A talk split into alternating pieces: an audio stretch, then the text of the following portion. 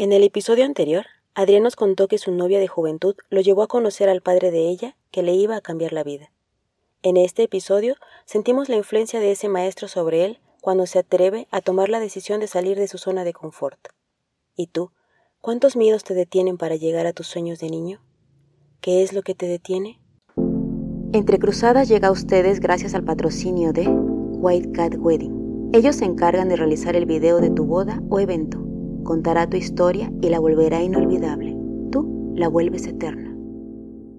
Entre Cruzadas es un podcast en donde queremos compartir contigo historias íntimas e inspiradoras. Sale cada semana y lo puedes escuchar en iTunes Podcast, Spotify, SoundCloud, Facebook y iVoox.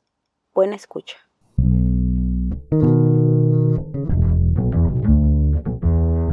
El mismo sol nos despierta todos día a día. Empezamos a movernos con distintos objetivos. En el camino algunos rostros que a la misma hora salen y sin decir nada se cruzan. Diferentes colores, aromas, sexos, deseos, anhelos, ilusiones, tristezas, alegrías. ¿Cuántas veces has mirado y pensado qué pasa con él o ella? Y si por un momento dejaras que pasara y su historia se juntara con la tuya, ¿qué pasa cuando las personas te cambian la vida? ¿Y tú? ¿Ya sabes qué te pasará hoy? Entre cruzadas, entre cruzadas.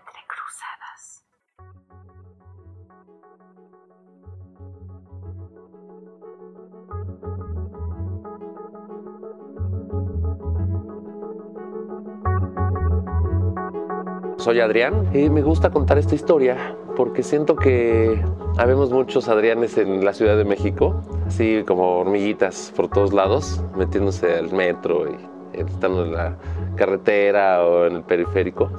Y ahorita que ya estoy como del otro lado, viviendo mi fantasía, ¿no? viviendo mi, mi propia historia que me hacía desde niño, pues veo como la gran diferencia del Adrián de la hormiguita que andaba para todos lados en la ciudad, así sin ver realmente el entorno, sino nada más estar pasando el momento. Y pues ahorita tengo como esa facilidad o, se me ha desarrollado esa, esa parte pues de estar viendo mi entorno, de saber qué está a mi alrededor, de quién, quién es mi vecino, ¿no? O que puedo platicar con la persona que estoy en el banco, que puedo esa libertad a mí me da, no sé, como que mi alma descansó y se abrió por completo, la verdad.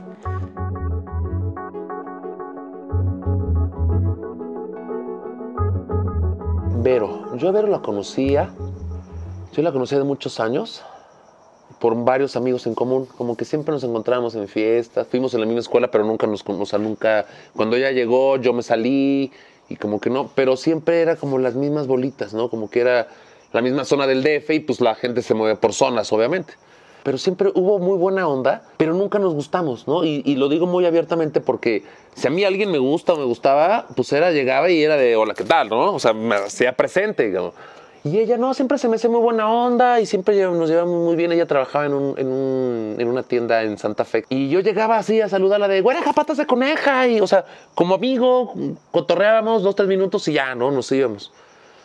Una vez, una vez me acuerdo, era su cumpleaños y un amigo en común, ella invitó al amigo y el amigo me invita a mí. Entonces el invitado del invitado llego yo de, eh, no sé qué, no nos llevábamos tanto, medio nos conocíamos, pero terminamos los dos pedísimos y pachequísimos recitando canciones de Cricri. Así me acuerdo perfecto, perfecto, nos cagamos de risa. Y un día, un domingo, me acuerdo perfecto, yo andaba con una chica, ya habíamos cortado, esta chica se fue, se fue a Europa. Yo andaba ahí medio tristeando y ahí como que sí, como que no, no sé qué, cuando suena, suena el teléfono, yo tenía una amiga que ella es muy religiosa y estaban en un grupo de una iglesia, Y me invitaron. Y dije, ah, pues como yo todos digo que sí, dije, va, vamos, ¿no? Yo ya andaba en otra, pero dije, órale, va. Estuve ahí como un año con ellos. Muy interesante. Yo aprendí mucho ahí de espiritualidad también. Entonces yo iba con estos chicos, nos íbamos porque cantábamos en una iglesia también y era el coro, no, le hecho de todo. Y cuando iba camino para allá, me habló por teléfono Vero.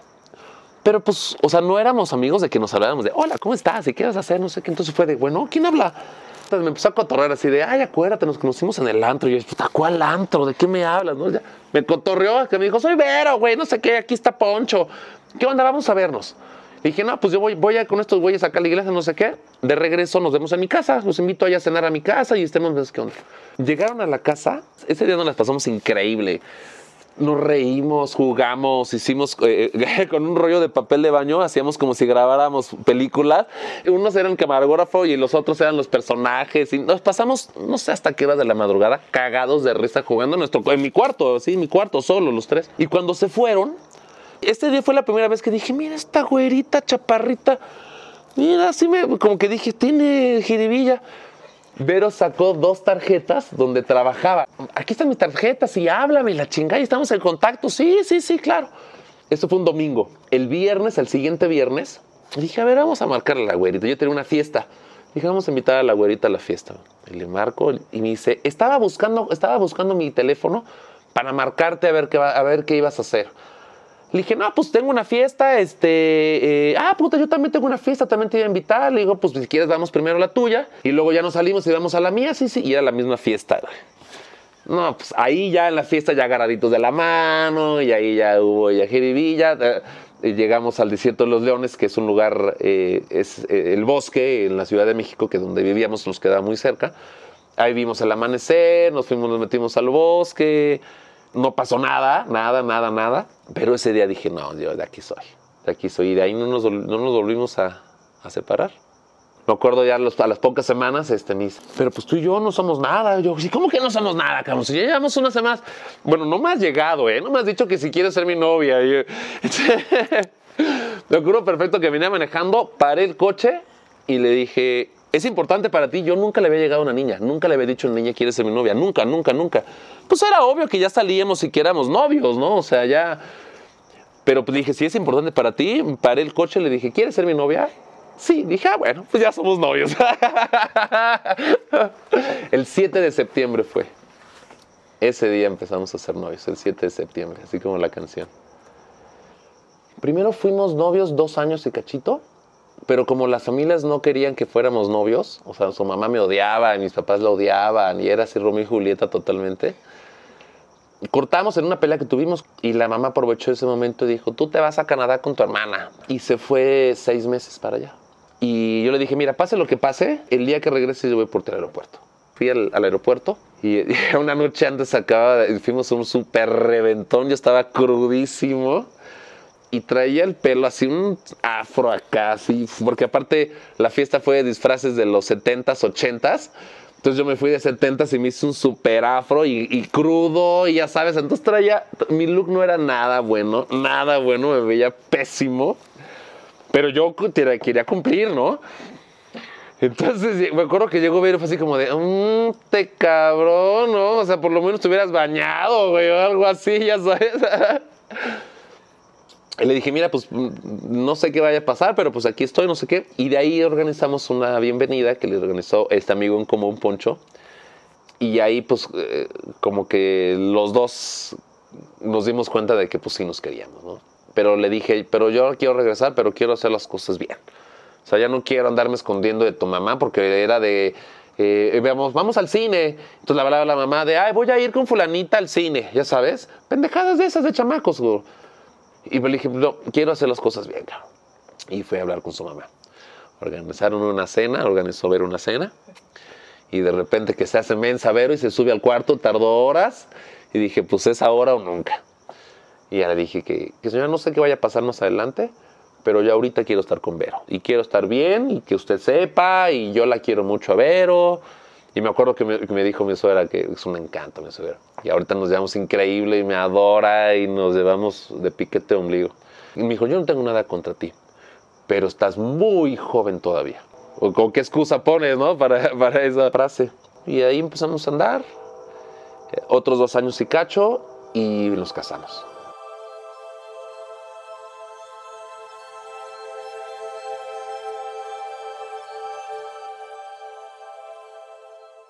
Vivimos en Coajimalpa tres años. No miento, fueron dos años en ese departamento y luego vivimos cuatro años en el otro departamento en la Roma. Puta, el primer año fue una pesadilla. nos llevamos de la chingada. El primer año fue horrible, horrible. Nos peleamos de todo, este, casi no nos veíamos. Fue horrible, horrible, porque además los dos trabajábamos, entonces nos veíamos en las noches, los fines de semana. Pero sí, el primer año fue horrible, horrible, horrible. horrible, no sé, sí, porque aparte unas peleas estupidísimas y unas peleas en, hacían enormes, ¿no? De días enteros que no nos hablábamos y pendejadas de esas, ya sabes que actualmente es de, ay, qué pendejo, sí, güey, qué pendejo, ya sabes. Y en la Roma, cuando nos cambiamos a la Roma, como que siento que ahí empezamos a, como a disfrutar, porque en, en Coajimalpa no es un lugar que salgas a caminar así a la tiendita o que salgas ahí como a dar el rol. Y en la Roma sí, o sea, en la Roma es una colonia que te invita a caminar, ¿no? Que te invita a dar la vuelta, que te invita a, conocer cafecitos o que te invita a conocer el restaurante. Este, de repente te encuentras con una galería y te puedes meter a ver alguna exposición. Entonces ahí como que siento que empezamos a vivir mucho más como pareja.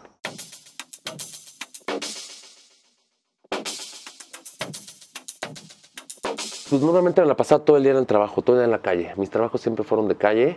Eh, nunca tuve trabajos de oficina, pero, mm, o sea, si en el DF me estaba muriendo en una oficina, o sea, es como si hubieran puesto una pistola en la cabeza, ¿no? O sea, nuevamente estaba envuelto en mi trabajo, estaba envuelto en, lo que iba saliendo, como mis trabajos tenían diferentes horarios cada uno, me estaba acoplando los horarios de esos trabajos. Obviamente, mi, mi, prioridad en ese momento era sacar a la familia, ¿no? Porque mi esposa dejó de trabajar cuando nació Renata, mi hija.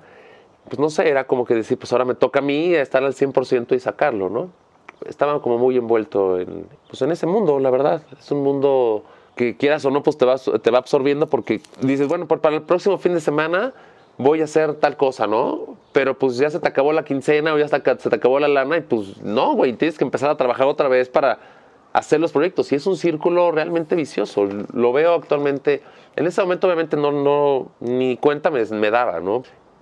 Vivíamos en ese entonces en la Roma, en la Colina Roma, en la calle de Jalapa, en un departamento muy lindo, como de los años 50, más o menos, eh, enorme el departamento, pagábamos una bicoca, además éramos privilegiados porque el departamento era un tío, y el tío nos los dejó así, pagamos nada, ¿no? Nada, en un departamento como de 200 metros, y lo remodelamos, hicimos cosas, nos enamoró del departamento y pensamos que realmente ese era nuestro futuro, ¿no? En ese departamento dije, ah, puta, aquí Renata se va a ir a la escuela, ya fuimos a algunas escuelas, y aquí, bla, empezás a hacer tus historias. Y por muchos momentos se nos olvidaba realmente, o se me olvidaba a mí realmente la voz interna, ¿no? De no, aquí no es tu plan, cabrón, no hagas planes aquí, esto no es lo tuyo. Después de estar viviendo ahí cinco años, casi cinco años, yo estaba trabajando en el péndulo en ese momento, que estaba a unas cuadras de donde vivíamos, en la Roma. Me suena el teléfono de ahí de, de la oficina contesto y era Vero, con una voz así como vacía se le oía la voz, ¿no? Aterrada estaba. Me dijo, acaba de, llegar el tío y acaba de vender el terreno, el, edificio, y tenemos tres meses para irnos. Entonces fue así como, eh, ah", dije, a ver, espérame, yo en ese momento estaba en la chamba, le dije, a ver, espérame, tengo que sacar aquí unas cosas. Al rato nos vemos y platicamos, ¿no? Así como, pues igual fue una bomba, pero yo andaba en otra, ¿no? Y en diferencia de dos horas, algo así, dos horas y media, algo así, llegó el abogado y me corrieron del péndulo. En ese momento, no sé, como que fue, fue de, oh, ah, eh, yo ya más o menos me la solía y tenía ahí algunas broncas ahí. Pero en lugar de sentirme como frustrado, sentirme con miedo, dije, me siento libre.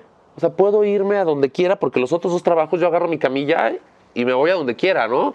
Y otro, el otro trabajo en la, agencia de publicidad, trabajar en una agencia de publicidad, de organización de eventos, me, me, encantaba, me gusta mucho hacer esto, organizar eventos y conciertos. Y decía, bueno, pues puedo ir y venir, o sea, yo no, como que no era mi, mi ancla, mi ancla era el péndulo porque ahí sí tenía como algo mucho más fijo. Entonces, en el momento que me dijeron eso, me acuerdo perfecto que me dieron mi liquidación, regresé las llaves y bla, bla, bla. Y cuando llegué a la casa, lo primero que le dije así a Vero, porque abrí la puerta de, de su taller, tenía un taller, le dije, no cabe duda que todos los cambios vienen de putazo. Me acaban de correr. Entonces fue así como, se quedó una, igual, así como la voz vacía, la mirada vacía, completamente así como de no saber ni para dónde. Y me acuerdo que agarré el sobre de la lana, ni me acuerdo cuánto era. Agarré, agarré un dinero se lo di a Vero el sobre completo, le dije, ella es muy buena administradora, le dije, tú sabes lo que vas a hacer con él, tú sabes cómo lo mueves, y esta lana nos vamos a ir ahorita a un restaurante a comer chingón, a echar unos tragos, y vamos a hacer nuestra nueva vida. Ese, en ese momento, en, la comida, ya nos echamos unos tragos más, los tragos más que para pensar en la vida, como para relajarnos, como para estar, como para sentarnos, ya sabes, estar más, más relax. En ese momento no salió nada. Me acuerdo que me estuvimos medio peloteando y estuvimos ahí, pues no estábamos en shock completamente, la verdad, en shock. Pero algo que me gustó mucho es que los dos nos sentimos muy libres. Y eso creo que nos ayuda mucho como pareja, como familia, porque estábamos en el mismo mood.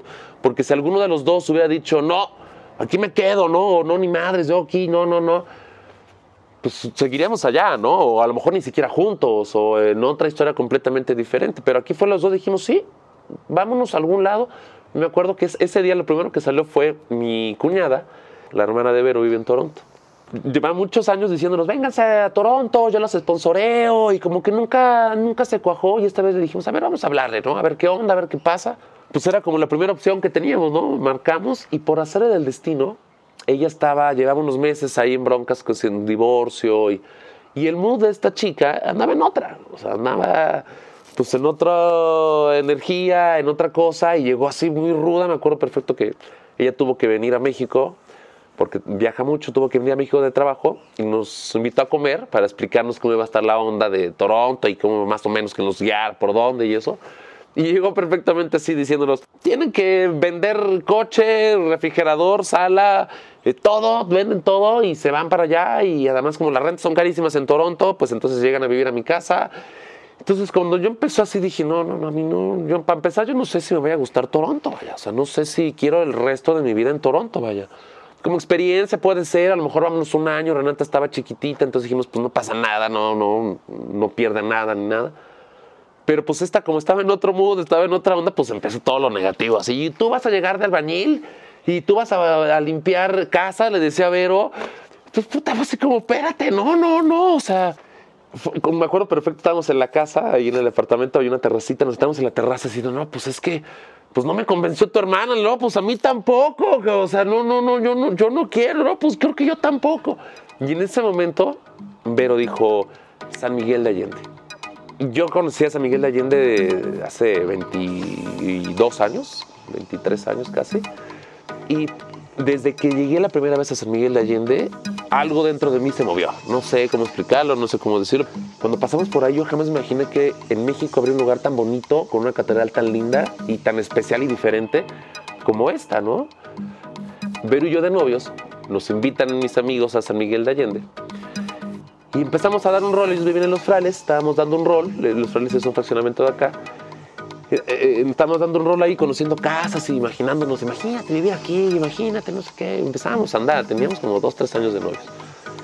Y de repente estas casas que, es un, que son, es un open, nos metimos a la casa así como de vamos a choreárnoslos, así como que andamos buscando casa y que, ¿cuál es nuestro presupuesto? Y la chingada, ya sabes, ¿no? Así nos los choreamos. Nos dan el folleto nos llevamos el folleto, nos fuimos a México, bla, bla, bla, pasaron, seguimos viniendo para acá, nos casamos, después de casados seguimos viniendo, pero fiestas, fines de semana, como muy, muy esporádico.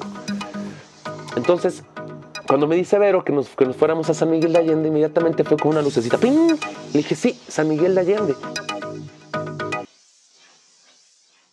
Antes de que me corrieran del péndulo, estábamos con una amiga que ella trabaja todavía en, tendencias. Entonces ve redes sociales y eso y ve cuáles son las tendencias y, de ahí empieza a enfocar a las, diferentes empresas. Entonces en ese entonces nos dijo, el food truck es la tendencia de ahorita. En Nueva York está bla, bla, bla y lo de más picudo.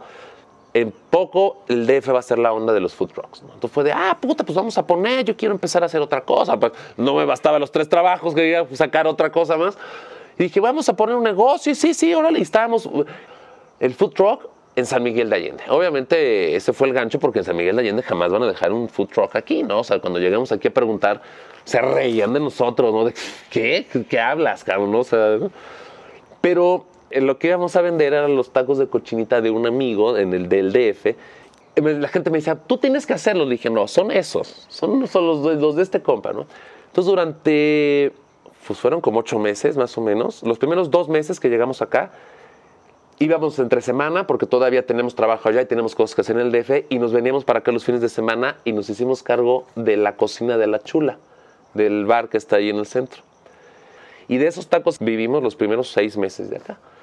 Fue difícil porque a veces salíamos así rayaditos, así de, de rayaditos, de que no nos alcanzaba ni para un helado para Renata, ¿no? Pero le doy muchas gracias al cielo que haya sido de esa forma, porque valoramos realmente. ahorita como familia nos valoramos realmente. No lo hemos platicado directamente, pero Vero y yo lo sabemos, que nos vemos y decimos, nos aguantamos en las buenas y en las malas, cabrón, ¿no? O sea, nos aguantamos cuando estamos riéndonos y cuando estamos bien y cuando tenemos bases y cuando estamos en techo, pero pues también nos, nos aguantamos cuando el refri no había nada, cabrón, ¿no? O cuando íbamos al súper y nada más íbamos al súper a dar la vuelta porque no tenemos nada que hacer, cabrón, ¿no? Entonces, esas cosas, la vida nos, las fue poniendo, o sea, la vida nos, o sea, nos agarró así como, ustedes no van aquí, cabrón, ustedes son de acá. En esos seis meses me invitan a trabajar en la clínica, en la clínica de, rehabilitación en Angelus. Yo me especialicé en técnicas de, de relajación y cierran la chula porque hubo unas broncas ahí de unos permisos. Y cuando vuelven a reabrir, ya no tenían gerente y me hablan por teléfono a mí y me dicen, oye, no tenemos gerente, quiero que seas, eh, tú seas el gerente de acá. Así fue como, vamos, pues lo que sea, porque yo necesitaba lana, ¿no? Dije, sí. Trabajé ahí con ellos un año, año y medio. Terminé renunciando, la verdad, ya dije, ya no, ya no, ya, ya no ando en estos trotes, ya no puedo andar en estos trotes me saqué como una espinita, porque todo el mundo tiene ahí como la idea de trabajar en un bar y, ser el cotorrón del bar y ya sabes. Pero pues dije, yo no vine aquí a San Miguel a esto, ¿no? O sea, yo no vine a San Miguel a trabajar en un bar, ya viví la experiencia, ya me estoy desgastando, ya no estoy conviviendo con la familia que era lo que yo, a lo que vine. Renuncié y justo cuando renuncié se empezaron a abrir muchas puertas con mis terapias. Y gracias a Dios, ahorita estoy viviendo totalmente de esto. Yo pensé que jamás, o sea, cuando empecé con esto dije, bueno, pues sí, va a ser así como un comodino, va a ser así como un pasatiempo, algo con lo que voy a aprender, pero pues ya, ¿no? O sea, porque me gusta mucho aprender, pero si me clavo me quedo un rato, pero si ya después de un rato me aburre o ya no, lo dejo y me voy. Pensé que era como de esa onda. Pero cada vez que, estoy, que pasa el tiempo y que me, estoy dando cuenta que puedo ir desarrollando esto y que cada vez puedo ir poniendo más intención en, lo que, en mis terapias, pues me, encanta que ahorita viva al 100%, ¿no? Y que me estén saliendo más fuentes de trabajo y que me estén saliendo más cosas. Pues de esta virtud, ¿no? De este don que, puedo tener. Hicimos una lista. Ya estábamos aquí en San Miguel. Esa fue Vero la que sacó de la idea. Sacó una libreta y me dijo, a ver, estamos aquí en San Miguel. Yo todavía estaba en la chula y a ver, ¿qué, tipo de vida queremos? No, pues queremos una casa con un jardín, ¿no? No, ni me acuerdo muy bien de la lista, pero eran así como detallitos muy, muy particulares, ¿no? Así como muy, muy específicos. Tomar clases eh, de algo, algo que nos guste. Que Renata tome clases también de algo que le guste. Tuvo un rato pegado ahí en la casa y porque era como recordándonos realmente cuál es la meta. Pues ahorita nos deben de faltar un par por tachar, yo creo, ¿no? La verdad, porque pues, se nos fueron cumpliendo, o sea, se fueron mandando las cosas. Siento yo que tenemos un enfoque ya al, pues un deber, no sé si pueden llamarlo deber, ¿no? Porque pues tampoco es de a huevo. O sea, esto es algo que, que si, todo esto en, en, nuestra vida, en nuestra historia, salió tan natural y salió tan, tan espontáneo, pues así hacerlo, ¿no? Con una cierta guía de saber pues qué tipo de persona soy, eh, saber qué tipo de persona fui, por dónde pasé, este, qué aprendí. Pues me dan como herramientas para poder ahorita pues organizar mi tiempo, estar eh, viviendo realmente el sueño que yo, el sueño que yo tenía así de niño era, pues no sé, ya retirarme, ¿no? Y ya estar en un rancho con una pajilla en la boca y ya no hacer nada, etcétera. Pero pues la vida nos regaló que actualmente con fuerzas, con ganas, con vida, y con familia, con mis papás todavía que viven, eh, pues disfrutarlo, la verdad vivir contento, estar con tu, con tu familia, disfrutar lo que la vida te ha dado, porque por algo te la ha dado, por algo esta vida me ha dado esto, una familia maravillosa, unos amigos increíbles, ¿no? Sí, gente que conozco. Normalmente los que venimos aquí a San Miguel venimos todos huyendo de algo o desapareciendo de algo y pues todos nos encontramos aquí tirando buena onda, ¿no? Después ya quién sabe qué pase, pero, pero de entrada pues eso está padrísimo, la verdad. Nosotros como familia nos, nos ayudó muchísimo. Pues esa oportunidad de que yo veo a Renata que tiene amigos de todos lados, que tiene amigos de todas las edades, que tiene amigos de todas las clases sociales, que tiene este clases de teatro, ¿no? Que va feliz. Ese tipo de cosas, yo pensé que era el sueño de mi retiro, ¿no? Y no, es el sueño que estoy viviendo actualmente. No sé cómo voy a hacer mi retiro. Tengo que irlo planeando para que se me vaya adelantando, yo creo. Pero pues actualmente no, no me puedo quejar.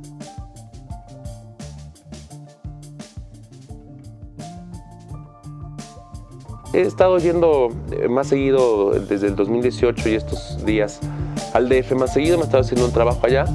Pues no sé, realmente veo como las dos dualidades y me gustan las dos dualidades, me gustan, pues es parte de mi dualidad, es parte de mi ser. Yo crecí allá y me estoy desarrollando aquí como persona y no sé, como que pierdes la esencia de realmente por quién estás trabajando, para qué estás trabajando, ¿no? Porque estás trabajando supuestamente para tu familia, pero pues no los ves.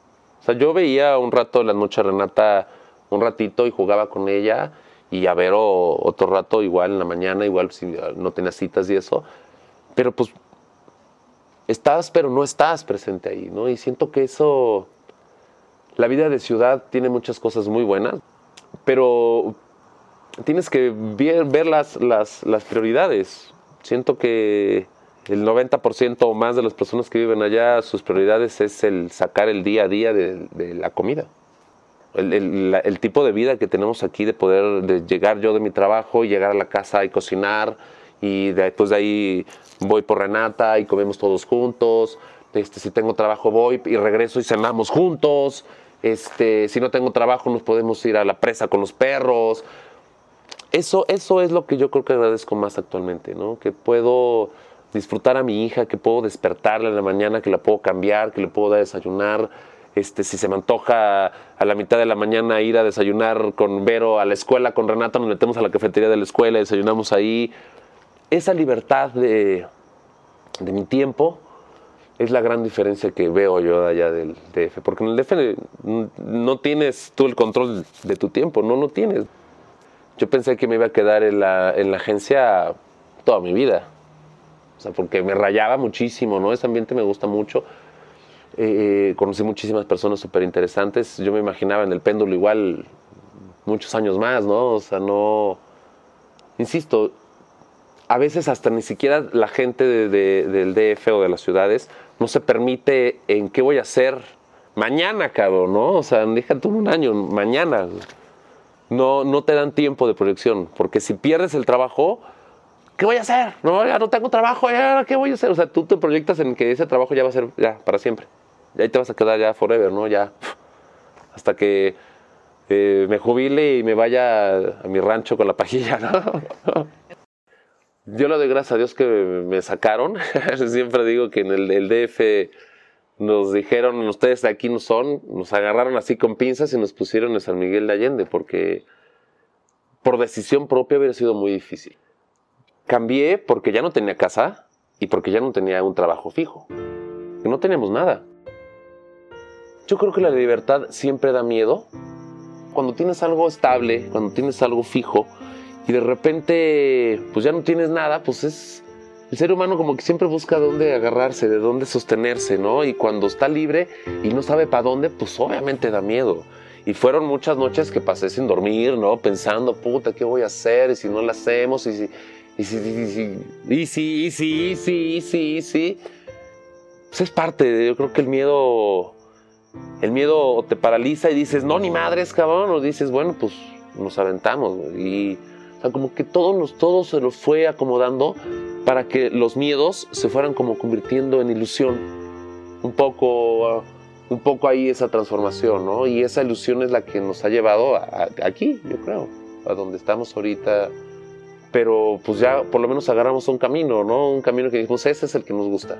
No un camino que, en mi caso, eh, lo escogí porque era lo que me tenía que tocar, porque era lo que ya tenía que hacer, ya eh, eh, estudié y ya se acabó la escuela y ahora pues hay que trabajar y, trabajar en lo que te llegue, cabrón, porque la vida es dificilísima y porque la vida es complicadísima y, y cuando de repente dijimos, bueno, pues, pues ya como nos toque y soltamos todo, pues se vienen cosas que tú, yo digo que siempre hay que pedir.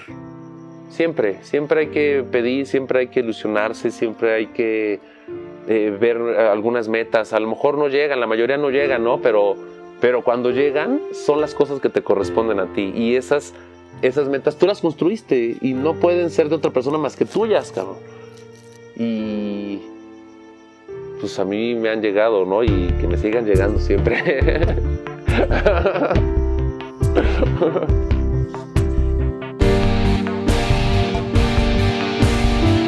Fin.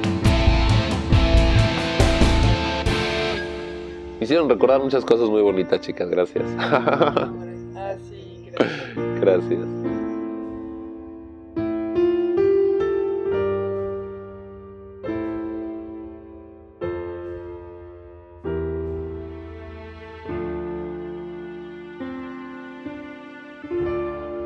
Entre cruzadas. Entre cruzadas. Si tú también tienes una historia que contar, escríbenos a entrecruzadaspodcast.gmail.com Ya llegamos a las 2000 escuchas. Estamos muy agradecidas con todos ustedes y esto nos motiva para seguir haciendo podcast. Muchas gracias.